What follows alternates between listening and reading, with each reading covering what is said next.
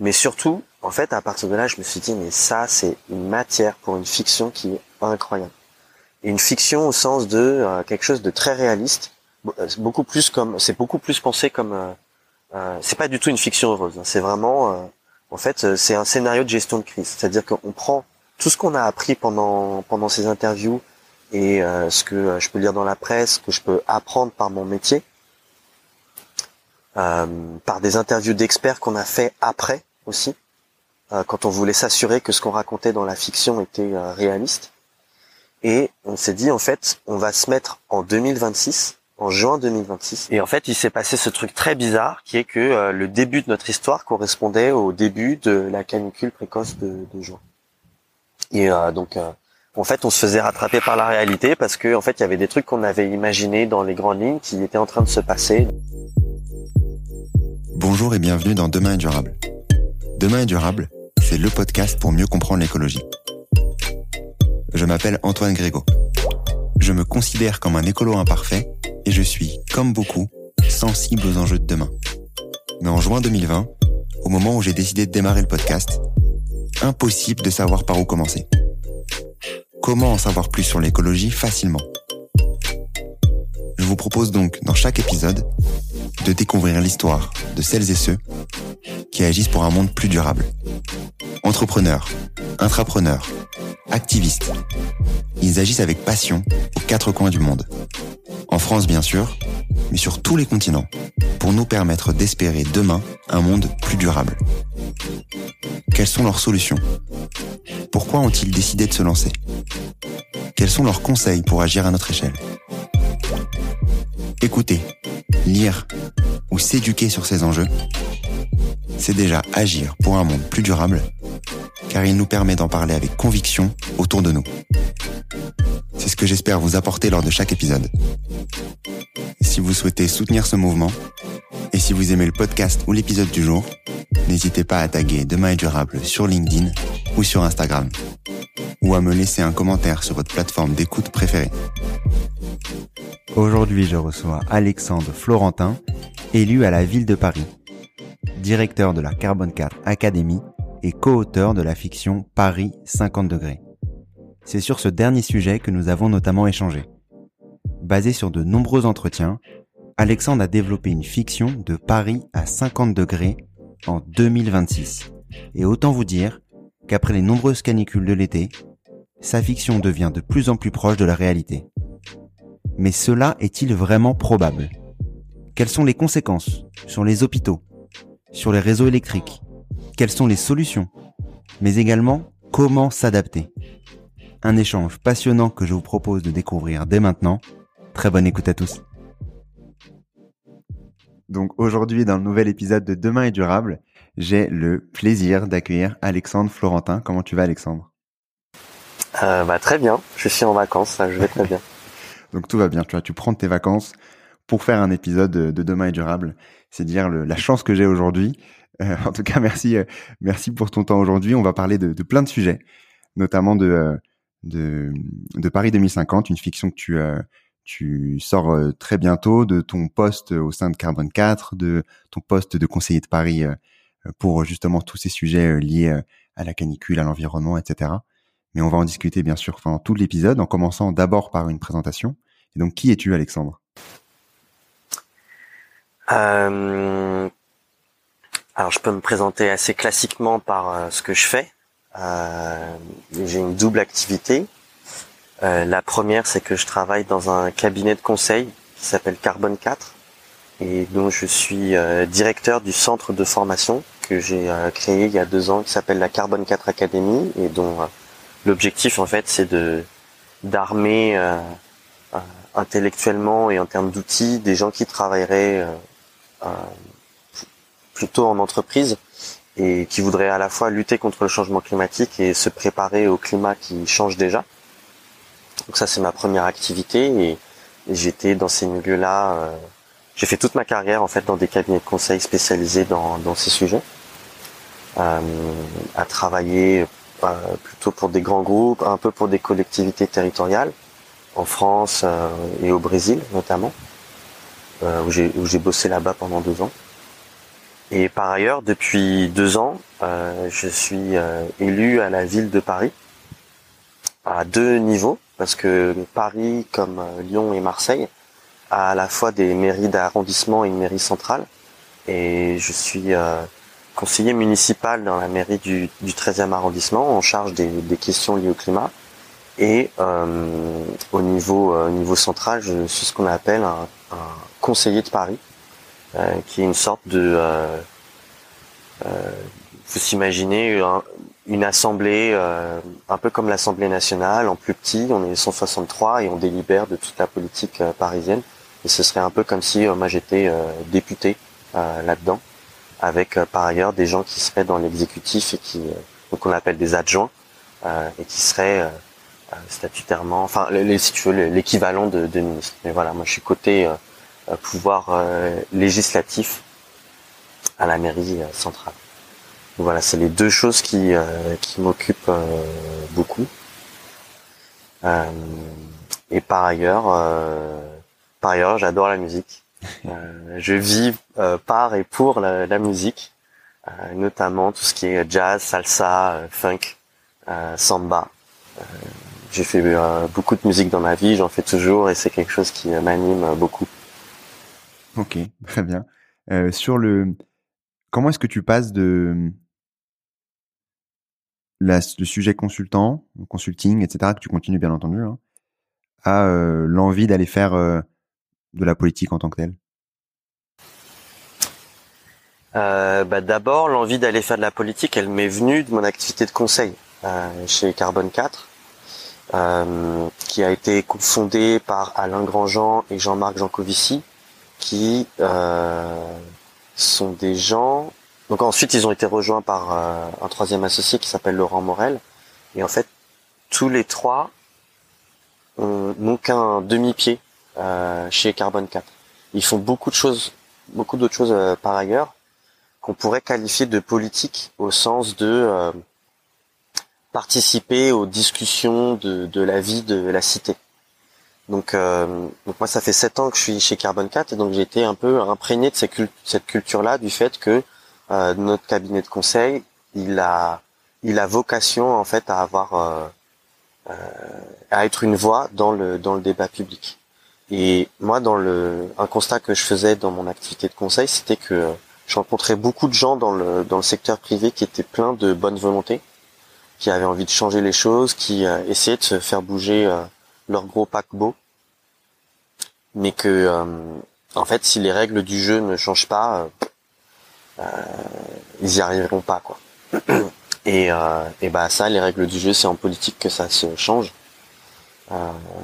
et et donc ça me trottait un petit peu dans la tête, mais je, je j'avais j'avais pas osé en fait. Euh, et puis en fait j'avais jamais eu l'opportunité, j'avais pas rencontré les bonnes personnes pour jusqu'à ce que jusqu'à ce que ça se fasse et que je me dise ok, euh, allons-y. Donc pour moi c'était assez naturel, si tu veux en termes d'envie. Euh, ce qui n'a pas du tout été naturel, c'est en termes de savoir-faire et de savoir-être, où là c'était un saut dans l'inconnu et et euh, clairement, euh, j'étais pas du tout préparé. Concrètement, qu'est-ce qu'on te demande au quotidien quand dans ce poste-là, avant de passer sur les sujets euh, plus environnementaux, sur qu'est-ce qu'on te demande au quotidien pour peut-être projeter aussi les, les auditeurs auditrices qui souhaiteraient aussi peut-être aller dans ce monde-là, aider aider la cité, comme tu disais? Euh, ça me demande de changer mon rapport au conflit. Euh, parce que avant je voyais plutôt ça comme quelque chose à éviter. Euh, et donc notamment en travaillant beaucoup sur les relations interpersonnelles pour voir euh, où est-ce qu'il y a pu avoir des malentendus, comment arrondir les angles, etc. Tandis que là, en fait, il y a une forme de théâtralisation du conflit. et donc ça me demande de d'apprendre à vivre avec, d'accepter que c'est aussi comme ça c'est pas la seule voie, mais c'est aussi comme ça que que ça se passe. on aura peut-être l'occasion de parler de d'initiative que j'ai lancée euh, qui elle est pas tournée sur euh, la culture de la conflictualité mais plutôt euh, un mode de, de, création du consensus Euh, mais euh, mon challenge, il est, il est par rapport au, il est clairement par rapport au conflit. Euh, et parfois, c'est des, en fait, ma difficulté, c'est d'arriver à, faire la différence entre un conflit qui est sain parce que c'est un conflit d'idées, mm. d'idées qui pour lesquelles ça vaut la peine de se battre, mais avec des modes opératoires qui resteraient sains. Et c'est là où il peut y avoir un mélange des genres qui qui est très fatigant notamment quand il y a les réseaux sociaux qui s'en mêlent. Ouais, c'est sûr. Et ça change complètement la donne, euh, je trouve. Et moi, j'avais pas l'habitude de Twitter et j'avais pas l'habitude d'être euh, exposé médiatiquement et ça, ça a quand même énormément changé ma, ma vie. Et encore, tu vois, je, je suis pas si exposé que ça et je suis un mec, euh, donc euh, c'est euh, c'est une chose de savoir que c'est un espace violent, c'en est une autre de le, de le vivre de l'intérieur. Et donc euh, ça, en fait, pour euh, bien vivre, euh, pour bien vivre tout ça, en fait, ça nécessite que je sois encore plus ancré dans ma cause dans le pourquoi je fais tout ça. mon métier, par ailleurs, me plaît énormément. C'est, j'ai des collègues qui sont formidables, mais je sais que le combat politique, il doit être vécu par certaines personnes.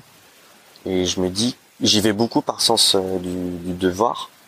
Euh, mais euh, bon, ça nécessite de trouver d'autres équilibres dans ma vie et de pas me perdre dans des trucs très égotiques qui peuvent t'appeler en politique ou c'est c'est clairement des c'est clairement des tu sais c'est le grand classique en fait c'est soit le bâton soit la carotte et pour sortir de ce de cette euh, dichotomie là, il faut être très très ancré dans pourquoi on est là. Et sur le fait de rien devoir à personne et que bah, à un moment c'est un suffrage universel qui a parlé. Euh, euh t'es élu, euh, euh, t'as la même légitimité que n'importe quel autre, même si l'autre il est ça fait 20 ans qu'il fait de la politique, qu'il en maîtrise les codes, qu'il maîtrise les codes des réseaux sociaux, des, les codes journalistiques. bah, ouais, en fait, moi, je viens euh, avec euh, ce que je pourrais qualifier par rapport à la moyenne. Euh, je viens avec une très grande expertise sur la lutte contre le changement climatique et l'adaptation au climat qui change déjà. Et donc ouais, en fait, je suis légitime. Et c'est ça la beauté de la, la démocratie, c'est que bah en fait n'importe qui est tout aussi légitime que moi ou que d'autres pour c'est une question de, d'implication et de d'éthique, je trouve.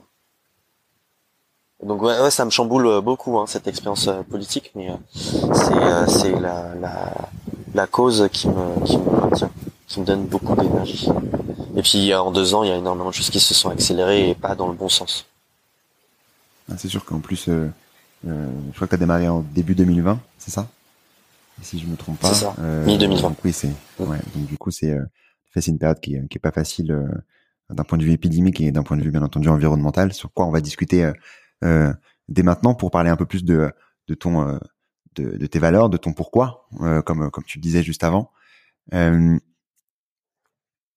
L'objectif là de l'épisode d'aujourd'hui, c'est de vraiment comprendre euh, via la fiction que tu as pu que tu as pu écrire Paris 50 degrés qu'on puisse du coup parler de euh, l'adaptation des villes au changement climatique, de, l'impact du changement climatique sur les villes. Euh, déjà sur cette fiction-là, est-ce que tu peux nous la présenter et pourquoi tu as décidé de d'écrire une fiction sur euh, cette thématique? Ouais. Alors déjà, j'ai remarqué dans ton introduction que tu as appelé ça Paris 2050. Ouais, c'est vrai, exactement. Alors que c'est Paris 50 degrés. Et ouais, non, mais c'est c'est vachement intéressant qu'on en discute un tout petit peu. Euh, parce qu'en fait, euh, t'es pas, t'es clairement pas le premier. Euh, je me suis posé la question, tu vois, à un moment donné, de est-ce qu'on va, est-ce qu'on parle de euh, Paris, euh, Paris 45 degrés, euh, Paris 48, Paris 52. Bon, alors il y avait l'effet de le nombre rond, mais qui un nombre, il y a un chiffre qui est un nombre qui est très élevé. Et surtout, en fait, ce que je constate, c'est que on a toutes et tous envie de penser que c'est pour 2050. C'est vrai que c'est pas si proche que ça, alors que si, malheureusement. Voilà. Et donc le voilà, je voulais je voulais dire ça en introduction parce que tu vas voir ça va ça va faire écho avec d'autres d'autres choses. Donc pourquoi pourquoi une fiction Déjà? Parce que moi c'est un mode qui me parle. j'ai pu moi j'adore Isaac Asimov. Euh, il y avait quelqu'un qui, qui, qui, a, qui a, qui a un, compte Instagram qui s'appelle Dire le Bise, qui écrivait des, euh, des fictions extrêmement courtes euh, que je trouvais vachement intéressantes. T'as aussi la série, je crois que ça s'appelle L'effondrement. je suis un consommateur de séries, de, de, de livres, de, de fiction, et et en fait, toutes ces sources d'inspiration, euh, ça, faisait longtemps que ça me trottait dans la tête, euh, et pas tout seul. Hein, J'en discutais avec euh, des amis sur est-ce qu'on écrit des fictions positives dans lesquelles on se serait adapté. L'idée, elle était revenue pendant la campagne des municipales sur est-ce qu'on pourrait, au lieu d'écrire juste un programme à la con, est-ce qu'on pourrait écrire des fictions sur un Paris à 2030 pour montrer ce qu'on a réussi à mettre en place? est-ce que ça a changé? J'avais euh, commencé à lancer un collectif qui s'appelait Paris Cocotier, justement pour euh, pour raconter des tranches de vie dans un Paris qui se serait adapté. Donc c'est quelque chose qui revenait à, mon esprit. Et sachant que voilà, c'est pas, il y a rien d'original en fait dans le fait d'écrire des, fictions politiques plus ou moins réalistes, plus ou moins positives mais moi c'est un mode qui me parlait à moi d'abord. Ensuite, euh, j'ai dans le cadre de mes fonctions d'élu dans le 13e arrondissement et avec le soutien du, maire, euh, j'ai mené euh, avec une petite équipe une quarantaine d'entretiens d'acteurs du territoire pour savoir comment ils ont vécu les canicules précédentes et on avait pris comme excuse la canicule de 2019 et je t'expliquerai pourquoi mm. et comment ils se préparent aux canicules suivantes. Donc pourquoi 2019 Parce que contrairement aux précédentes, elle était euh, plus courte mais plus intense en température. donc moi je voulais savoir si euh, il s'était passé des choses qui s'étaient pas passées sur les canicules de plus basse intensité mais de longueur plus grande, de durée plus, plus longue. Euh, on a interviewé des commerçants, une école, un EHPAD, un hôpital, les pompiers, euh, beaucoup de services de la ville, dont les services funéraires par exemple, qui avaient été beaucoup chamboulés en 2003. Euh, on a interviewé des villes canadiennes, dont Montréal, parce que donc ce travail-là, il s'est fait à partir de l'automne 2020. Euh, et donc il y avait eu le dôme de chaleur au Canada. Euh, on a interviewé des gestionnaires de réseau, donc c'est pas spécifique au 13e arrondissement, mais dont le 13e arrondissement dépend, donc les, transports, l'électricité, euh, l'eau, les télécommunications, etc., etc. Et donc on en a tiré un joli rapport euh, que j'ai énormément de mal à, à finir euh, parce que c'est très chiant, je trouve, comme mode d'écriture. On en a des messages clés que je pourrais te, dont, je pourrais te parler, mais surtout, en fait, à partir de là, je me suis dit, mais ça, c'est une matière pour une fiction qui est incroyable. Une fiction au sens de euh, quelque chose de très réaliste, beaucoup plus comme, c'est beaucoup plus pensé comme, euh, c'est pas du tout une fiction heureuse. Hein. c'est vraiment, en fait, c'est un scénario de gestion de crise. C'est-à-dire qu'on prend tout ce qu'on a appris pendant pendant ces interviews et euh, ce que euh, je peux lire dans la presse, que je peux apprendre par mon métier, euh, par des interviews d'experts qu'on a fait après aussi, quand on voulait s'assurer que ce qu'on racontait dans la fiction était réaliste. Et on s'est dit en fait, on va se mettre en 2026, en juin 2026. Donc ça c'est ce qu'on s'est dit en février 2021. En février de cette année, on s'est dit voilà, on va positionner la canicule euh, en, juin 2026. Elle va durer 3-4 semaines et elle va avoir un pic à 50 degrés. Donc tu vois, ça fait le lien avec ce que je disais sur 2050. En fait, on considère qu'il va se passer quelque chose qui va surprendre tout le monde, et ce qui explique que on n'est pas du tout prêt. Et l'idée, c'est de dire, euh, bah, bon, en vrai, euh, c'est pas très probable d'avoir une canicule de ce profil-là en 2026. Mais au moment où, euh, parce que donc on l'a publié au jour le jour, c'est-à-dire que là on a fait une pause parce que c'était trop fatigant d'écrire tous les jours, mais on a commencé à écrire le, je crois que c'était le 30 ou le 31 mai, euh, et en fait euh, ça correspondait à un jour de mai en, en, en 2026. Et puis donc il y a tout un mois avant où tu as genre les scientifiques qui disent attention, il va se passer quelque chose. ça commence par aussi une carte de Météo France d'alerte qui est publiée puis qui est dépubliée euh, et qui est republiée plus tard avec un message beaucoup plus euh, calme. Et donc on met de la politique aussi là-dedans et on imagine comment le gouvernement réagirait euh, face à quelque chose auquel clairement il s'est pas préparé, il nous a pas préparé. c'est pour ça que c'est aussi une fiction politique et, euh, et on rédige ça au, fur et à mesure. Et en fait, euh, quelques jours après le début de la publication, tu as euh, bon pote euh, qui me contacte et qui me dit mais tu sais que euh, d'ici mi-juin, il va y avoir une canicule précoce là dans la réalité.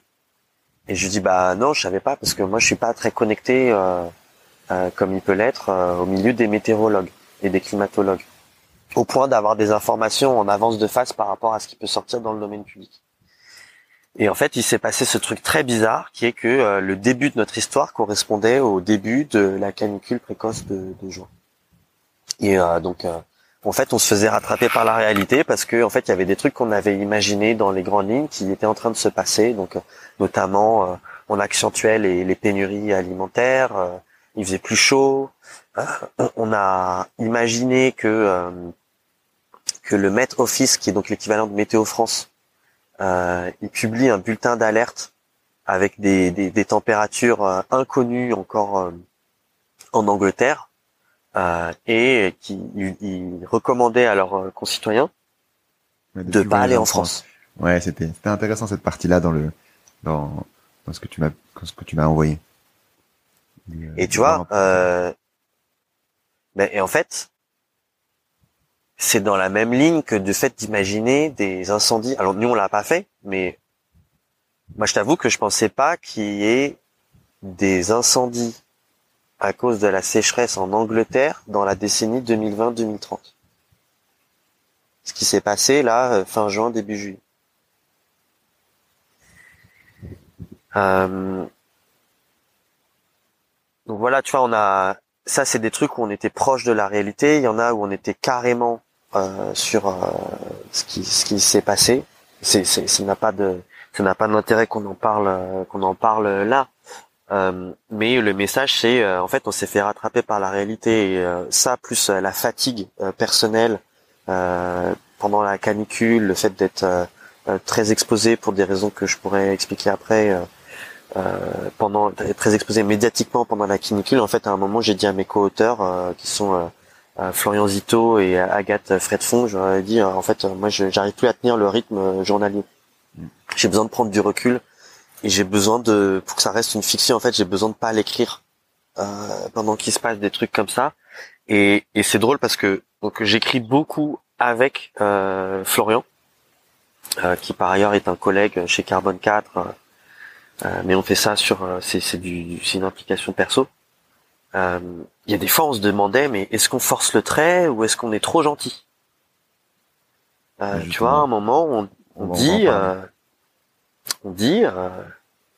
bah en fait une canicule qui durait 3-4 semaines avec un pic à 50 degrés, est-ce que les gens ils vont pas aller faire du camping dans le bois de Vincennes et le bois de Boulogne pour aller trouver du frais? Et on ne sait pas si on est on est trop bizarre. Tu vois, si c'est, si c'est, est-ce que c'est réaliste ou bien est-ce que on, est-ce qu'on va trop loin? Euh, Et malheureusement, le, le fait est que euh, plus la réalité avance et plus je me dis, en fait, on a été trop timide. justement, pour aller, euh, pour aller sur tous ces sujets-là, si tu veux, en commençant déjà par par la base, bien sûr, on va aller dans tous les détails de comprendre les conséquences sur la ville, comment est-ce qu'on pourrait s'adapter au mieux, comment la fiction mhm. pourrait devenir une comment est-ce qu'on pourrait euh, disons améliorer cette fiction grâce euh, grâce à des actions euh, au quotidien ou autre des politiques ou des, ou des institutions. Euh, déjà, juste pour revenir sur la base, pourquoi est-ce qu'il fait, pourquoi la probabilité d'une canicule de ce type-là, à ces, degrés élevés comme, ceci à Paris, 50 degrés, non pas 2050, euh, à quel point c'est probable cette partie-là? Pourquoi est-ce qu'il fait plus chaud en ville? Pourquoi est-ce que c'est plus probable à Paris plutôt que euh, en région, euh, en campagne, etc. Ouais. Pourquoi est-ce que c'est plus probable alors déjà, il faut toujours se rappeler que les météorologues et climatologues, toutes les températures que tu vois dans un bulletin météo, sur des cartes de prévision, etc., c'est toujours des températures à l'ombre. D'accord? Euh, pour la, c'est toujours des températures à l'ombre dans des conditions qui ont été un petit peu normées. Euh, c'est-à-dire que on évite au maximum, par exemple, de mettre des stations météorologiques sur un toit en plein cagnard. Même même si tu mettrais si tu mettais juste euh, un toit pour un petit toit pour couvrir, on, on essaye de reproduire des, des situations comparables. Donc euh, une station qui est euh, qui est connue des Parisiens parce qu'elle est c'est celle qui a enregistré le, record historique de 42,9 si je me trompe pas en 2019, c'est celle du parc de Montsouris. Donc déjà quand tu sais ça, en fait, il faut bien se dire que il y a des endroits à Paris qui ont déjà connu du 50 degrés, voire beaucoup plus. Euh, si tu mets une surface goudronnée euh, en plein soleil, euh, qui reçoit jamais d'ombre, elle monte facile à 60. Les rails de, de, tram ou de RER e euh, qui connaîtraient pas l'ombre euh, connaissent des températures supérieures à 50. Donc déjà c'est pour ça il faut bien faire la distinction entre euh, voilà les températures de météorologues, climatologues et puis en fait ce que nous on va ressentir et on a déjà dépassé du 50 degrés. Ça c'est le, premier euh, le premier élément. Ensuite il y a un deuxième il y a un deuxième point qui est un facteur aggravant qui est que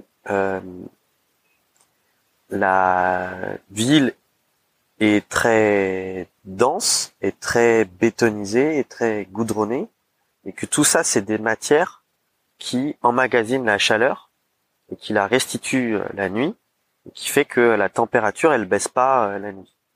Quand tu es à la campagne et qu'on dit il fait 40 degrés, quand on dit à Paris il va faire 40 degrés, la journée il va faire la même température, mais en fait le soir à la campagne, euh, tu peux souffler. À Paris, c'est plus compliqué.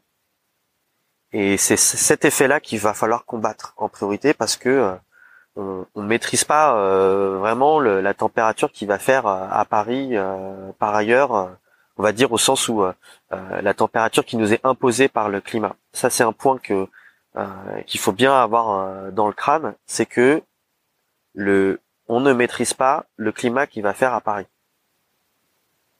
Le changement climatique, c'est un phénomène international on pourrait avoir une ville, on pourrait avoir une France très bas carbone, ben, va falloir quand même se préparer à un climat qui change. On va dire, euh, c'est une, question de prudence, on va dire au cas où les autres euh, régions du monde et les autres pays euh, fassent pas le boulot. et ça, ça, je trouve que c'est trop absent du discours politique. Et par ailleurs, euh, diminuer les émissions de gaz à effet de serre, moi je pense qu'il faut arrêter de dire ah il faut diminuer les émissions de gaz à effet de serre, c'est un co-bénéfice d'autre chose. C'est-à-dire qu'il il, faut simplifier nos vies, euh, consommer moins, parce que en fait on est manipulé à consommer toujours plus, ça nous rend pas heureux, euh, ça génère beaucoup de pollution euh, locale, donc juste avoir des vies plus simples, plus cool, ça nous rendrait plus heureux. Et par ailleurs, euh, ça nous rendrait moins sujet, euh, euh, ça nous rendrait moins dépendant toutes les turpitudes internationales comme on l'a bien senti pendant le, le Covid. là, on commence à le sentir avec le début de la crise énergétique en, à l'été 2021, 22, pardon. et, et il faut qu'on se prépare à, tout ça en même temps qu'on se prépare à un climat qui, un climat qui change. Sur les, euh, sur les conséquences, euh, d'un dôme de chaleur, d'une canicule à, ce niveau-là. Donc, euh, comme tu disais, donc 50 degrés. quand tu imagines Paris 50 degrés, donc c'est Paris 50 degrés à l'ombre. J'imagine que c'est comme ça que tu l'as mmh. imaginé. Oui, oui, oui. Imaginé à trois. quand on atteint ces niveaux-là, quelles conséquences on a Je vais faire du coup plusieurs sous-parties, disons. Euh, parce que tu en parlais aussi euh, juste avant par rapport aux interviews que tu as pu faire. D'abord sur le, système de santé. Quel impact on, on tu pu voir du coup sur 2019 et quel impact on pourrait avoir euh, si on atteint des proportions aussi élevées? Avant de répondre à ça, je voudrais revenir sur ta question précédente parce que je pense que j'ai pas assez bien répondu parce que tu disais, euh, tu posais une question qui est très légitime, qui est, mais c'est quoi la probabilité qu'il y ait euh, un dôme de chaleur à 50 degrés euh, en 2050 Je suis pas capable de te mettre des chiffres, mais en fait, les climatologues, ils nous disent, en fait, maintenant c'est probable.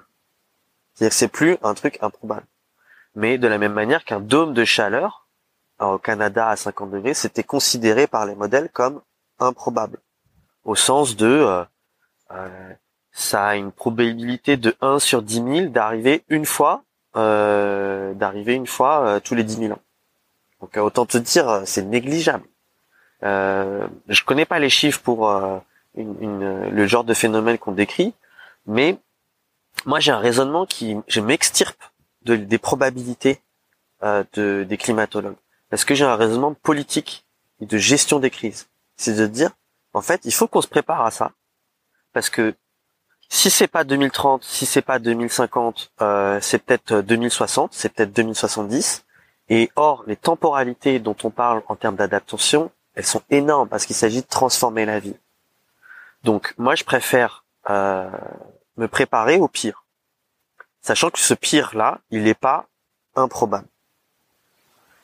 Euh, et et c'est un changement euh, complet de, de, de, de paradigme sur, sur, tous les pans de, notre vie. Euh, et malheureusement, il y a beaucoup d'exemples grâce aux vagues de chaleur et canicules qu'il y a eu là dans les, dans les derniers mois, avec de la sécheresse. En fait, c'est là qu'il dit ah ouais, d'accord. Euh, bah, par exemple, on a commencé à planter des arbres, mais en fait, si on peut pas les arroser, y compris l'été, ils vont mourir. Euh, mais est-ce que je peux les arroser alors que c'est en pleine sécheresse? Et donc, tu vois, c'est des questions en fait qui vont, qui vont, euh, comme disait Naomi Klein, euh, it changes everything, ça change tout. Je donne euh, des exemples sur le système de santé. Donc, le système de santé, il y a deux grands trucs qui vont se passer, c'est que un, il va y avoir plus de gens qui vont vouloir l'utiliser, et deux, son mode de fonctionnement habituel va être perturbé. Euh, sur le premier plan, c'est assez classique. Hein, on l'a vécu en 2003. En fait, tu as les personnes fragiles. Alors pour l'instant, c'est surtout les personnes euh, âgées euh, et euh, les SDF. Mais demain, ce sera les enfants. Et après, on va, tu vois, aller vers des tranches d'adultes. Euh, ça va être, on va remonter les tranches d'âge des enfants et on va descendre les tranches d'âge d'adultes. Puis ça va être des gens qui sont pas en, même, même qui sont jeunes, mais qui sont pas en très bonne santé parce qu'ils ont de la comorbidité ou des choses comme ça. Euh, les SDF, il y a déjà plus de SDF qui meurent euh, l'été que l'hiver. Moi, ça m'avait étonné d'apprendre ça. Euh, parce qu'en fait, euh, bah, c'est pas dans notre imaginaire. Et donc les systèmes, ils sont pas organisés pour.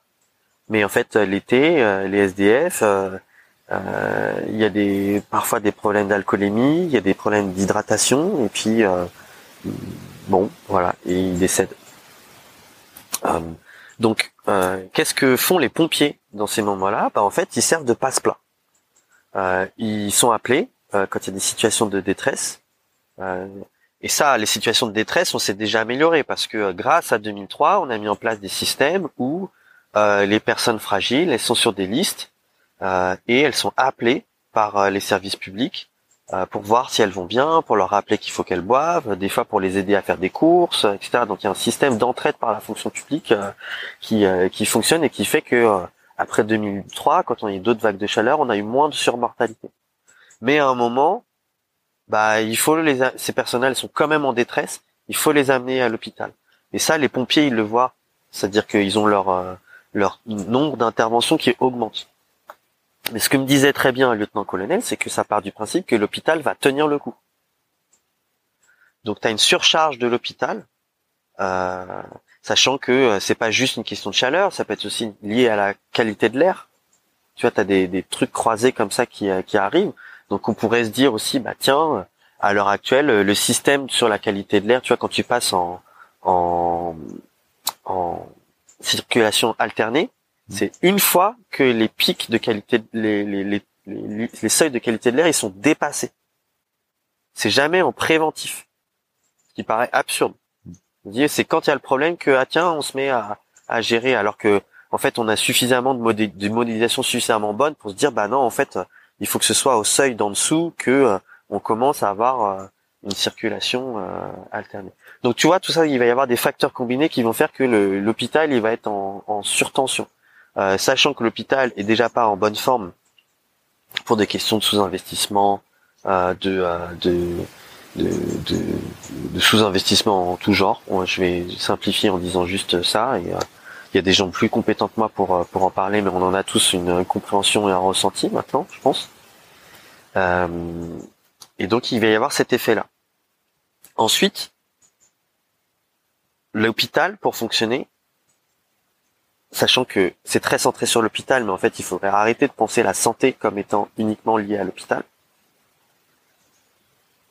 si on parle de solutions, on, pourrait explorer ce champ-là. Mm. Mais l'hôpital, pour fonctionner, il a besoin de clim.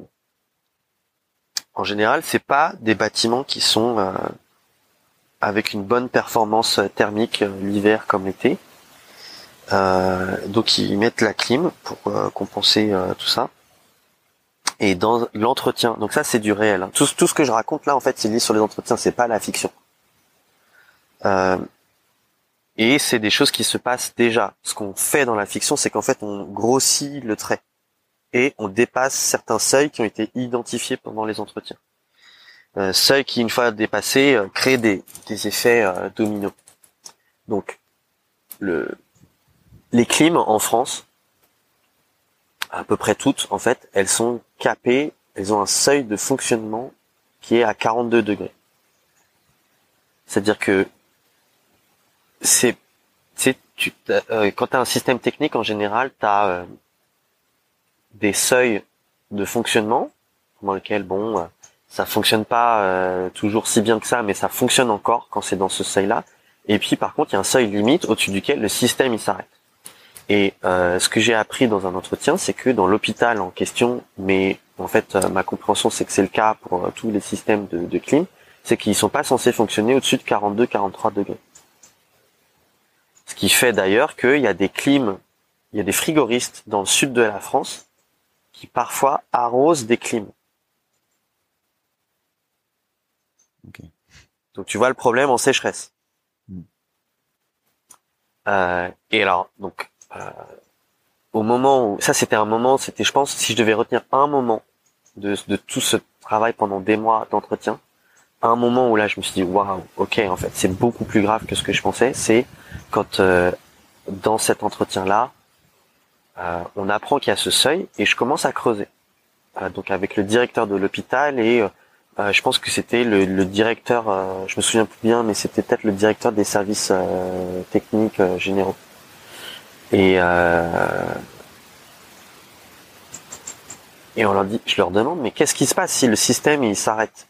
Bah si le système s'arrête, il y a plus de clim dans l'hôpital. Ok, mais s'il y a plus de clim, qu'est-ce qui se passe? Bon bah c'est euh, de l'inconfort euh, qu'on pourrait pousser jusqu'à de la surmortalité parce qu'il y a des gens fragiles qui auraient beaucoup trop chaud, qui seraient hospitalisés. Mais surtout, il y a le directeur qui dit oui, et puis on est censé arrêter le bloc opératoire parce que euh, et alors ça je l'ai compris après en fait le système de clim sans doute qu'il est couplé au système de ventilation.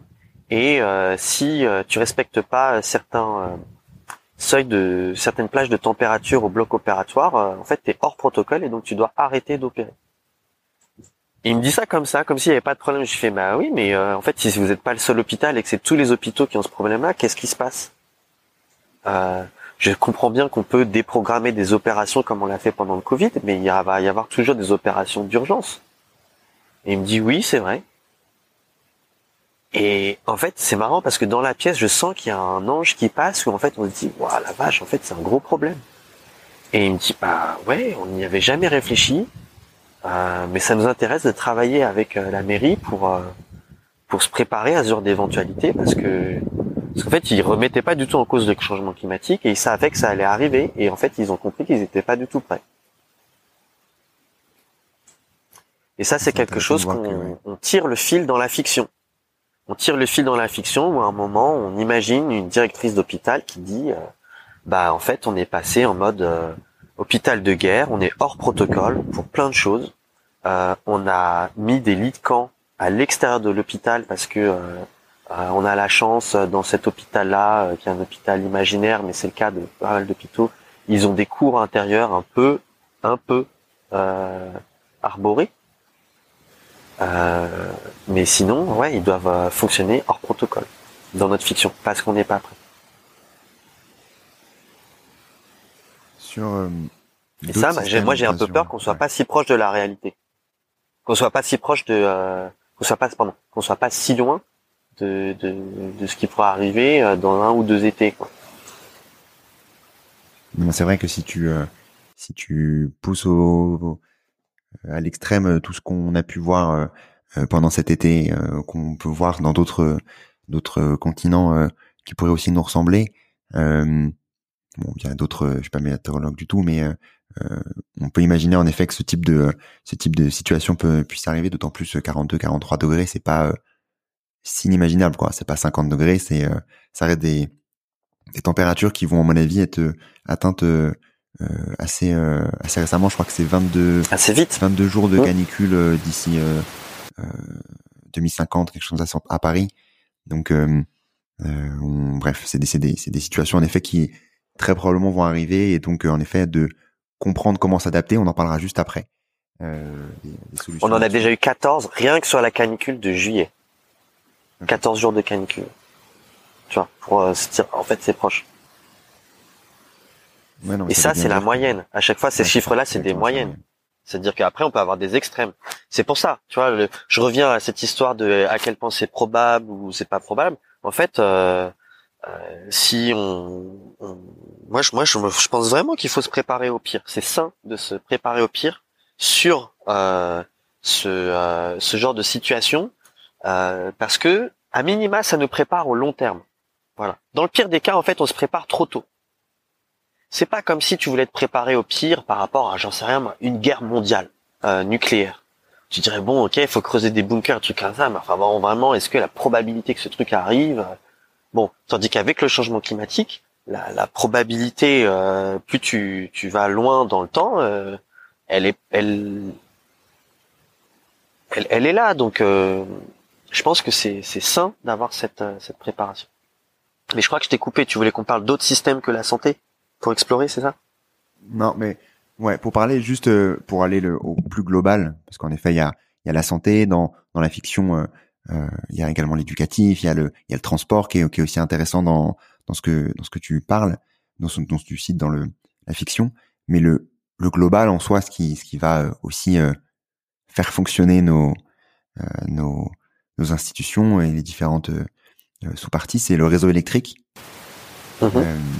dans la fiction, tu parles notamment d'une d'un bug au ce niveau-là, enfin de, de dysfonctionnement au niveau au niveau électrique.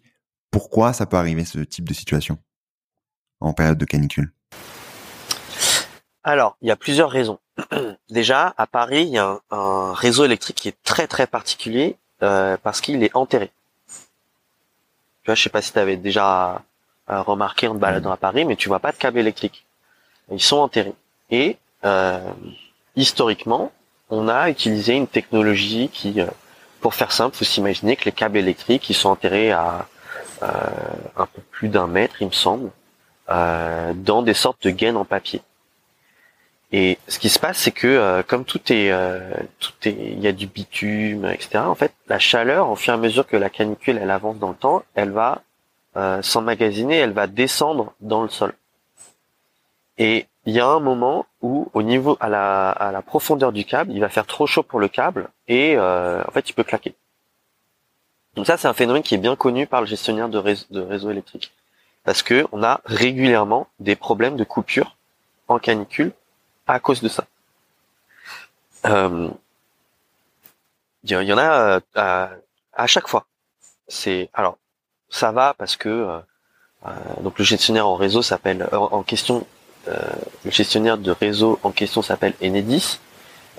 ils ont l'habitude de savoir fonctionner. Ils connaissent le problème, ils l'ont mappé, ils savent intervenir. Donc l'autre fois, je voyais, parce que quand tu es à la mairie, tu as des petits bulletins d'alerte dès qu'il y a un problème dans la ville. Donc je voyais, tu avais dans le 14e une coupure de courant, c'était bien lié à ça. Ils sont, je sais plus, genre dans l'heure, euh, ils avaient mis des groupes diesel euh, pour euh, alimenter le millier de foyers qui avaient été coupés. Et puis dans la journée, ils avaient fait les travaux pour pour faire le truc. Ils ont un plan de, de pour changer ces câbles-là à horizon de la décennie. Euh, et donc c'est moi ce que je questionne, c'est en fait si ça arrive plus tôt, les grosses canicules, qu'est-ce qui se passe? Et ce qui est ce qui est pas forcément très intuitif, c'est qu'il peut y avoir un décalage entre la canicule et le moment où les pannes électriques elles, elles, ont lieu, parce qu'en fait le temps que la température elle pénètre dans le, le sol, si ça se trouve il fait déjà frais euh, en, hauteur. Donc tu peux avoir un ou deux jours de décalage euh, euh, et puis pas faire le lien en fait. Parce que ça, c'est un truc aussi qui est qui est problématique, j'ai trouvé dans les interviews, c'est que les incidents sont pas forcément bien. Alors, je parle euh, tout acteur confondu. Hein. Les incidents sont pas forcément bien documentés. C'est-à-dire qu'on manque d'une connaissance euh, établie sur euh, les problèmes qui peuvent être liés aux, canicules. mais dans le cas du, gestionnaire de réseau, et ça, ils le connaissent bien. Donc, ça, c'est ce qu'on appelle un problème de distribution parce que le, le, réseau électrique, comment ça fonctionne, il faut qu'il y ait toujours un équilibre entre la production et la consommation. Et en canicule, on peut avoir des problèmes côté euh, production, transport et distribution, j'expliquerai après ce que c'est, et côté euh, euh, quasiment côté consommation. Il y a tout ça qui se mélange. Donc côté production, qu'est-ce qui se passe? Absolument tous les modes de production qu'on a sauf la géothermie à ma connaissance, euh, ont une dépendance soit à l'eau, soit à la température. Par exemple, euh, les panneaux solaires, ils ont une baisse d'efficacité quand il fait trop chaud.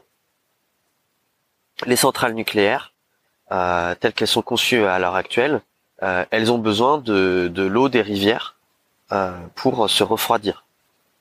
Euh, il y a d'autres technologies, mais à l'heure actuelle, euh, il y en a pas mal de centrales en France qui fonctionnent comme ça, et on a des baisses de production là cet été mm. euh, à cause de à cause de ça.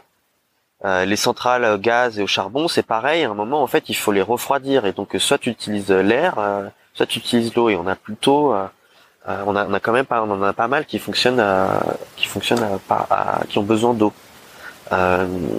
Et donc quand tu as un couplage forte température euh, sécheresse, euh, en fait notre réseau électrique euh, il, est pas il est pas très résilient. En général quand il fait très chaud, il y a moins de vent. Donc les éoliennes soufflent enfin elles, elles, fonctionnent moins bien. Donc ça c'est côté production. Ensuite il y a côté transport, donc là c'est les, gros câbles électriques et côté distribution c'est pareil. les câbles quand il fait très chaud, ils ont tendance à se détendre euh, et quand ils se détendent trop, euh, ça enclenche euh, des mécanismes où, pour éviter en gros qu'ils touchent le sol et que ça, ça crée des coupures non souhaitées, en fait, tu coupes le courant avant. Il y a des mécanismes pour pour pallier à ça. et et donc ça, bah, c'est important à savoir sur le réseau de transport, mais c'est aussi un de transport électrique, mais aussi pour le réseau de transport ferré, parce que euh, en gros, faut faut penser à la SNCF comme euh, le plus, c'est le plus gros consommateur de d'électricité en France, mais c'est aussi le plus gros réseau électrique. Et donc, si ils ont des problèmes sur leur réseau électrique, pour les raisons que je viens d'expliquer, tu un problème sur le réseau de transport. Euh, donc voilà, ça c'était, on a parlé production, transport et distribution. il y a un, enjeu aussi côté consommation, parce que euh, de plus en plus on s'équipe en en climatiseur parce que c'est la solution la moins chère avec euh, le, le, retour le plus efficace. On a de la chance que créer du froid, c'est moins énergivore que créer du chaud. Donc, on a de la marge par rapport à toutes nos capacités. Notre réseau électrique, il a été dimensionné pour faire face aux pics de, froid. Donc on a du temps avant d'avoir des problèmes vis-à-vis des pics de chaud. Mais si en fait tu cumules tous ces problèmes-là, Hmm. Euh, il y a un moment, la question, elle va se, elle va se poser. Donc, euh, on a, c'est pour ça, en fait, on a une course contre la montre pour euh, faire en sorte que, bah, plutôt que de mettre des climatiseurs à tout va, on mette des volets à Paris. si tu te balades, tu verras que tous les immeubles n'ont pas de volets, alors que c'est le moyen le plus simple de, de, de se protéger de la chaleur extérieure. C'est de faire en sorte que la lumière, elle rentre pas dans la journée. Euh, donc on pourrait euh, on, pourrait faire euh, on pourrait faire ça, mais il, faut y aller très vite parce que euh, le autant quand il fait chaud l'hiver, bon, tu mets un pull. Quand il fait trop chaud l'été, à un moment t'as pas le choix, tu mets de la clim. T'as un bébé, t'as pas le choix, tu mets de la clim, tu vas acheter une clim, tu vas pas attendre une autorisation de ton de la copropriété pour mettre et des architectes de France, des bâtiments, des architectes des bâtiments de France pour mettre des volets, euh, donc euh, c'est euh, et donc tu vas tu vas sans doute avoir enfin tu as déjà une augmentation de la consommation électrique l'été liée à, à, la clim.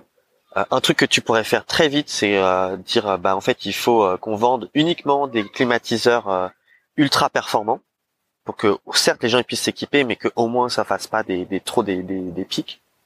Et puis il va falloir changer les règles d'urbanisme très très vite. Et ça on n'a pas l'habitude.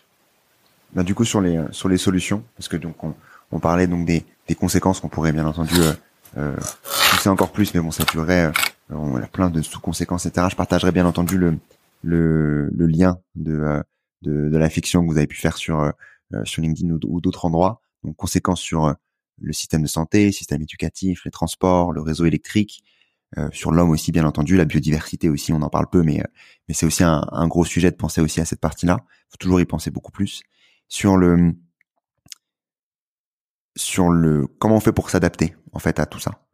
Euh, quand on a euh, ce genre de pic, quelles sont les premières actions que euh, tu parlais de plein de sujets, l'urbanisme et d'autres.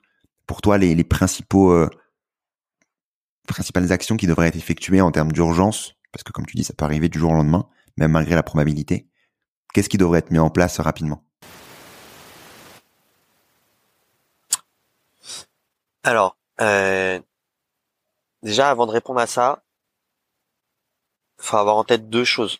La première, c'est qu'on ne pourra pas s'adapter à tout. C'est pour ça qu'on reboucle sur un premier point qui est, euh, voilà, si les gens croyaient plus au changement climatique, maintenant c'est, on est en train de le vivre. C'est pas nos enfants, c'est pas, euh, c'est pas les gens au Bangladesh, c'est nous ici et maintenant c'est notre mode de vie là ça y est il est menacé il est déjà menacé euh, la bonne nouvelle malgré tout c'est que euh, au niveau actuel du changement climatique on a franchement toutes les solutions. Toutes les solutions techniques. Donc je, vais je t'en donner euh, plein mais elles existent. Donc ça c'est quand même rassurant. Mais c'est faut pas que ça soit une excuse pour le premier point tu vois. Euh, D'où la double urgence de de réduire nos consommations, de tout, simplifier nos vies, pour se concentrer. En gros, c'est une dichotomie entre, c'est un dialogue qu'on doit avoir entre qu'est-ce qu'on souhaite protéger et ce à quoi on est prêt à renoncer. Euh, et si on se concentre sur, si, si on a des choses à protéger, euh, par exemple, comme tout à l'heure, j'ai beaucoup parlé des hôpitaux et des systèmes de clim. Et bah, en fait, par exemple, il y a des systèmes de clim par géothermie qui pourrait être hyper intéressant pour les hôpitaux parce que c'est des gros consommateurs de froid et de chaud et donc on pourrait installer de la géothermie euh, euh, euh, y compris dans des endroits comme à Paris où c'est quand même pas mal de gruyère. Mais ça ça pourrait ça pourrait se faire. Et c'est un chantier ça peut durer juste un an. Donc un an c'est ultra rapide par rapport au changement que ça apporte. Donc c'est baisse drastique des émissions de gaz à effet de serre et et vachement grande résilience parce que ça dépend moins du réseau électrique que d'autres systèmes de clim. Euh, ça, c'est des trucs qu'on pourrait faire. Tu vois, je, te parle système de santé niveau euh, pouvoir euh, public. Un autre truc que les pouvoirs publics pourraient faire, et je, me concentre à Paris, hein, puisque je suis élu là-bas, on n'aurait pas la même discussion si c'était ailleurs. Notamment, on a un tout petit sujet sur l'agriculture en France, mais à Paris, il faut débitumiser. Je rentre même pas dans la discussion de est-ce qu'il faudrait moins de voitures parce que euh, les voitures, euh, en fait, ça apporte de la chaleur. Euh, en plus, notamment l'été, c'est des problèmes de qualité de l'air, etc. Mais même si on se disait on garde le même nombre de véhicules, en fait, il faudrait débitumiser les places de parking. Ça, c'est un truc. Ça, franchement, ça coûte, ça coûte pas grand chose de mettre des sortes de, c'est même pas de la pelouse exactement, mais en fait, c'est il y a plein de, de, de, de, solutions techniques qui existent pour euh, à la fois que l'eau de pluie puisse euh, s'infiltrer mieux et euh, et en même temps ça reste une place de parking euh, si, si on veut que ce soit le, ce soit le cas. On va avoir un énorme sujet à Paris sur les toits. Donc, les toits de Paris, c'est les toits en zinc, c'est euh, c'est les aristochats, c'est euh, c'est un patrimoine culturel d'une certaine manière, il y a un attachement émotionnel à ça. Le problème, c'est que si on touche pas les toits, dans quelques années, en fait, il y a une partie de Paris sous les toits qui va devenir insalubre. Parce qu'il va y faire trop chaud une partie de l'année. Donc, qu'est-ce qu'on fait par rapport à ça? C'est là où tu vois, on va sortir du, on va entrer par le débat technique. Je vais te parler des différentes solutions qui existent. Mais en fait, après, ça devient un débat politique, organisationnel, financier. Donc, la première solution, c'est on fait rien. Si on fait rien, bah, euh, techniquement, parce que on veut, on, hiérarchise d'abord la question du patrimoine euh, et de la conservation du patrimoine avant toute chose. Bon, bah il y a les propriétaires de ces biens-là, il faut qu'ils sachent que euh, la valeur de leurs biens, elle va diminuer. Voire à un moment, on leur interdira de louer parce que ce sera un salut. Est-ce qu'on veut ça? Je sais pas. autre solution, on peut repeindre les toits en blanc. Il y a plein de solutions de peinture euh, qui d'ailleurs euh, ça marche très bien sur les surfaces planes, euh, sur supermarchés, hôpitaux. tu mets ce truc-là parce que en fait quand tu as une surface qui est plus claire, elle emmagasine moins la chaleur. C'est pour ça que les rues du sud du pourtour méditerranéen, elles sont tous les bâtiments, tout est plus clair. C'est pas juste par rapport aux matériaux du coin en fait, c'est parce qu'ils savent, ils ont bien compris que euh, ça emmagasine moins la chaleur. Tu pourrais faire ça. Le problème, c'est que euh, euh, ça change vachement l'aspect visuel et puis tous les 10 ans, il faut le refaire. Autre solution, tu pourrais changer les matériaux qui sont utilisés. Donc, tu le zinc et puis tu mets des trucs qu'on va retrouver à Marseille ou à Toulouse. Bon, alors là, ça change vachement l'aspect. ça change le poids. Euh, est-ce que ça passe? Euh, Je sais pas, mais bon, c'est un choix, c'est possible. Et puis pendant que tu fais ça, tu refais l'isolation, et donc tu gagnes et en confort l'été et en facture énergétique euh, l'hiver. Et ça, c'est un enjeu quand même qui va augmenter. Autre solution, tu fais comme à Venise, tu installes des terrasses légères sur ces toits. Et là, tu, moi, c'est la solution qui est la plus séduisante pour moi, non pas en tant qu'élu, mais en tant que Parisien parce que je me dis waouh t'imagines? D'un ce coup ça devient c'est les toits deviennent un, nouvel espace de vie de jeu de euh, de, réception de euh, de tu peux tu peux y mettre des petits potagers euh, tu peux ça peut être des espaces de socialisation il peut se passer quelque chose voilà, ça c'est des solutions euh, techniques. C'est quoi du coup ces terrasses Juste pour que tu. Euh, bah, en fait, euh, c'est-à-dire que tu conserves la surface en zinc, mm.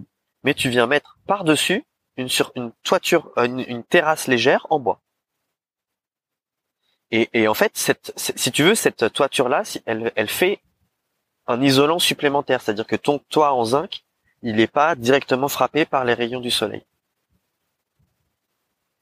Euh, en Italie, ils ont ça, notamment à Venise. Et personne se dit que Venise, les toits de Venise sont moches. C'est pas les mêmes toits. Mais on en revient euh, à, bah, sinon l'autre alternative, c'est on fait rien et euh, voilà. parce que les, les, solutions que tu viendrais isoler, isoler par l'intérieur, elles sont pas satisfaisantes sur le long terme. voilà, là je parle des, des toits, mais en fait, tu vois, en fait, il faudrait prendre absolument tous les pans de notre vie et se dire, bah, qu'est-ce qu'on est prêt, qu'est-ce qu'on veut garder, qu'est-ce qu'on est prêt à lâcher, et dans ce qu'on veut garder, c'est quoi les solutions techniques, mais quel choix on doit faire, des choix d'adultes, de euh, renoncer à quelque chose euh, pour mieux préserver euh, quelque chose d'autre. Et tu vois bien que si je prends, je parle juste des toits pour bien illustrer, bah derrière, il y a une question de, ok, admettons que cette histoire de, de, de terrasse vénitienne, on se dise, on a eu un débat démocratique, c'est ça qu'on veut bah derrière, il y a une question de savoir-faire. Il y a une question de main-d'œuvre qualifiée, euh, pas juste en conception, mais en réalisation. Ensuite, il va y avoir une question de euh, de, matériaux. Est-ce qu'on a les matériaux pour faire tout ça? Ou avec, ça va entrer en concurrence avec quoi? Tout ce bois-là. Bon bah voilà, on, on, remet une couche sur euh, quel choix on est, on veut faire ce à quoi on est prêt à renoncer. Est-ce que, euh, bah, je sais pas moi, admettons que ça entre en concurrence avec le bois pour la construction d'immeubles. Euh, est-ce qu'on se dit, bah en fait, euh, bon, Paris est suffisamment dense, on va arrêter de construire, même si c'est des constructions en bois? Sur tous ces sujets-là, quand tu parles euh, de, t'as parlé de l'urbanisme, t'as parlé bien entendu des, des toits, de l'adaptation aux, aux, chaleurs extrêmes, également au froid, ce qui peut aider aussi par rapport au froid l'hiver. Euh, à quel point tu es optimiste sur cette partie-là, sur ces parties-là, sur euh, la faisabilité Tu dis qu'en effet, c'est des gros sujets qu'il faut euh, que les, politiques prennent en main, que les pouvoirs publics prennent en main. Euh, quand tu vois, toi, de l'intérieur, la, la différence entre ce que tu peux voir en entreprise, ce que tu peux voir euh, l'intérieur depuis deux ans maintenant, à quel point tu te dis que des sujets comme ça aussi qui paraissent beaucoup plus complexes que ce que tu disais juste avant sur euh, la climatisation euh, euh, en géothermie, qui, mon, mon avis, ne seront pas non plus si facile à mettre en place. à quel point c'est envisageable ce genre de choses? Politiquement, tu veux dire? Là, la question elle est plus sociétalement. Ouais, tout à fait. Euh, alors déjà, on est on est bien clair sur le fait qu'on parle d'une révolution et que c'est une révolution du type haussmannienne. C'est-à-dire que d'un seul coup, l'aspect de la ville, euh, en 10, 20, 30 ans, il change radicalement. Euh, je sais par ailleurs, enfin moi tu vois, on m'a martelé pendant toutes euh, mes études quand je travaillais sur ces, quand j'étudiais ces questions-là, on m'a toujours dit l'humain est une espèce adaptative. On a une capacité à s'adapter qui est monumentale. Et c'est vrai. Et en fait, là, ça y est, on est déjà quand même pas mal dans le marécage. C'est un peu comme euh, ces histoires de 50 degrés, à quel point c'est probable ou pas. En fait, je me sors des questions de probabilité. Mm. Euh, et je sais qu'il y a énormément de prophéties autoréalisatrices en fait dans ces trucs-là. C'est-à-dire que si je te dis bah ouais non en fait euh, je pense qu'on va pas y arriver, bah en fait on n'y arrivera pas je sais de manière réaliste aussi que c'est pas parce que je me dis qu'on va y arriver que ça va arriver. Mais en fait, c'est la seule manière de se donner des chances que ça arrive et qu'on s'en sorte. Donc, si je te donne le fond de ma pensée, euh, je pense que c'est faisable. Sinon, j'aurais une stratégie de protection personnelle qui serait différente et qui consisterait à faire comme pas mal de gens, à fuir la ville. Mais pour l'instant, j'en suis pas là. Euh, c'est sans doute lié à mon éducation, c'est sans doute lié au fait que je sois né à Paris, que j'ai un attachement viscéral à cette ville. C'est lié à ma combativité. Euh, mais je sais aussi, de manière réaliste, que ça va pas se faire euh, d'un claquement de doigts et que euh, et que ça sera pas une route linéaire et que ça sera sans doute il y aura de la violence d'une manière ou d'une autre, il y aura de la violence, pas forcément de la violence physique directe, mais mais en fait, ce que je vois aussi, c'est que, euh, tu vois, en commençant à parler de ces, de ces sujets-là, euh, euh, j'ai une audience qui a énormément grandi. Et ce que ça dit, c'est que les gens, enfin, faut, bien avoir en tête que des raisons, en fait, c'est aussi stratégique, hein, la raison pour laquelle je me suis attaqué aux vagues de chaleur et pas à plein d'autres sujets environnementaux, c'est que c'est un sujet qui est sensible. Les perturbateurs endocriniens, les microplastiques, t'en as une compréhension intellectuelle. Les vagues de chaleur, euh, tout le monde en a vécu une, au moins une. Et sait ce que c'est en termes de souffrance, etc. Donc ça crée, ça permet de créer un lien et d'avoir d'amorcer un dialogue qu'il n'y avait pas auparavant. Donc je pense qu'il y a une, euh, je pense qu'il faut pas regarder dans le dans le rétroviseur pour se dire, bah attends, mais regarde la vitesse à laquelle on a avancé ces ces 20 euh, dernières années. Euh, si on projette ça, ça marche pas. Et un autre truc qui me rassure, je suis désolé de dire ça, mais en fait, euh, bah, quand il y a eu le Covid, on a été capable de redonner du pouvoir aux politiques et du jour au lendemain de faire des trucs. Alors, c'était peut-être pas les bonnes choses, c'était peut-être discutable, etc., etc. Peut-être que ça a aussi participé à casser une confiance euh, dans le pouvoir politique. J'en, je, je, tu vois, j'en, sais rien. Mais le fait est que euh, face à un très grand périple, euh, je crois qu'on est capable de euh, d'arrêter beaucoup de choses et de faire beaucoup de choses. Et pareil, hein, ça fait 10-15 ans que je suis dans ces sujets. Ça fait 10-15 ans que, alors je suis pas le seul, hein, mais que je me dis, en fait, il nous faut un mode, un système en mode économie de guerre, dans lequel le modèle, les règles économiques sont mises de côté en partie sur certains champs, parce qu'en fait, il y a un périple qui justifie que je, je, ça, je te dis un truc euh, comme ça, mais que par exemple, du jour au lendemain, on dise, bah voilà, on assure les salaires de tout le monde, mais euh, tout le monde doit passer euh, une demi-journée par semaine euh, à aider à végétaliser la ville et à l'entretenir. Bon, c'est pas exactement les règles économiques actuelles. Hmm. Je, je, te dis n'importe quoi, hein, mais c'est c'est en fait, je pense qu'on va être obligé de passer par ça, sinon, sinon, c'est un effondrement. Et c'est clair que euh, c'est pas la voie qu'on prend, mais euh, moi je constate que il euh, y a pas mal de gens qui ont envie que les choses euh, les choses bougent. Donc, je, en tout cas, voilà, j'essaye. Je vais terminer sur ces belles paroles de de d'optimisme hein, en soi. Et, il faut l'être. C'est l'objectif aussi du, du podcast de parler des enjeux, mais aussi de comprendre que on est il y a encore des choses à faire, beaucoup de choses à faire, beaucoup beaucoup trop, mais euh, mais c'est important de voir qu'on on est capable aussi d'aller d'aller tous agir ensemble et que tout est bien entendu envisageable pour euh, pour limiter au, maximum les enjeux du, du, du dérèglement climatique et les impacts surtout. Euh... Ouais, et puis tu fais un pas en avant déjà quand tu poses bien le problème. Exactement. Tu vois? Et moi, je, je, j'en suis qu'au tout début. Euh, ok, la fiction, elle est en cours d'écriture. Euh, il y a une, une mission d'information et d'évaluation euh, qui est un, un mécanisme pour euh, pour faire de la politique sur ces sujets-là à, partir de, de, la rentrée. Et je vois que ça crée un énorme engouement dans la classe politique et médiatique. Parce qu'en fait, euh, l'instinct de survie de tout le monde, il est en train de, s'activer. Et voilà, je pense que la première, euh, euh, la, première chose, c'est de bien, de mieux poser le problème. Et c'est ce que, tu vois, c'est ce que j'essayais de faire en fait en, parlant des toits parisiens. Sur les trois questions de fin, Alexandre, que j'espère que tu as préparé. non, sur les trois questions de fin, euh, d'abord, est-ce que tu as un contenu à nous partager? Que tu recommanderais du coup aux auditeurs et aux auditrices?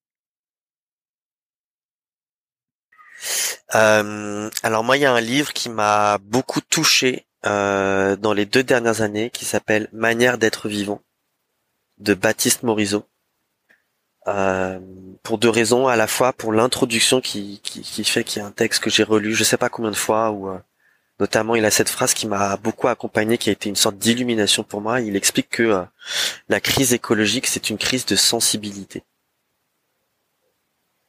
Et voilà, il est trop tard pour qu'on détaille, mais et puis par ailleurs c'est des textes où euh, il suit euh, la piste d'animaux et je trouve ça je trouve ça passionnant avec un mélange de, de rationnel et de sensibilité et je pense que c'est vers ça qu'on doit tendre en tant que en tant que société en tout cas c'est ce que j'essaye de faire en tant qu'individu même en étant plongé dans le monde politique euh, donc ce, ce d'abord ce livre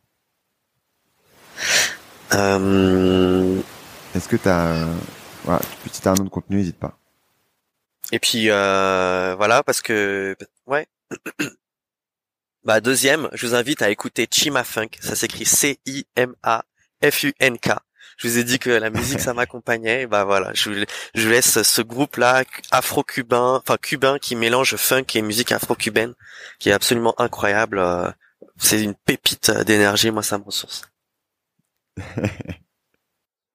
Moi je mettrai les liens. N'hésitez pas du coup à enchaîner le le, podcast par euh, une petite musique comme ça, ça fait toujours du bien pour qu'on puisse euh, se remettre dans de, bonnes vibes en terminant aussi par des bonnes vibes dans dans la fin de la fin de l'épisode sur est-ce que tu as une action Alexandre pour agir dès demain? Ouais, un truc qui m'a beaucoup aidé dans dans mon cheminement sur la partie réduire mon empreinte négative euh, mon empreinte carbone sur le sur le monde, c'était de de plus me concentrer sur euh, ce que je les voyages que j'allais arrêter de faire, mais de me concentrer euh, sur ce que je pouvais faire de nouveau. Donc, si j'ai un, conseil à donner, c'est organisez-vous des vacances kiffantes sans que l'objectif ce soit euh, ah il faut plus qu'il y ait d'avion etc c'est genre ok ça c'est hors du champ. C'est qu'est-ce que je peux faire euh, en prenant le train pour aller jusque dans les montagnes euh, françaises quelle rivière je peux descendre en, kayak bivouac quel tour à vélo je peux faire moi c'est des trucs en fait ça ça m'a donné de l'énergie voilà c'est s'il y a et c'est en fait ça fait le lien avec Chima Funk et la musique et pourquoi j'en parlais c'est que ces sujets-là, si tu fais que ça dans ta vie, c'est hyper déprimant il y a cette angoisse de euh, est-ce qu'on va y arriver? Bah en fait j'en sais rien, mais en tout cas à la fin on meurt tous. Donc ce qui compte c'est le chemin. Donc euh, moi s'il n'y a pas de musique euh, et du et du vélo et de, la rando et dans des lieux sympas, bon ok là ça vaut pas le coup d'être d'être vécu.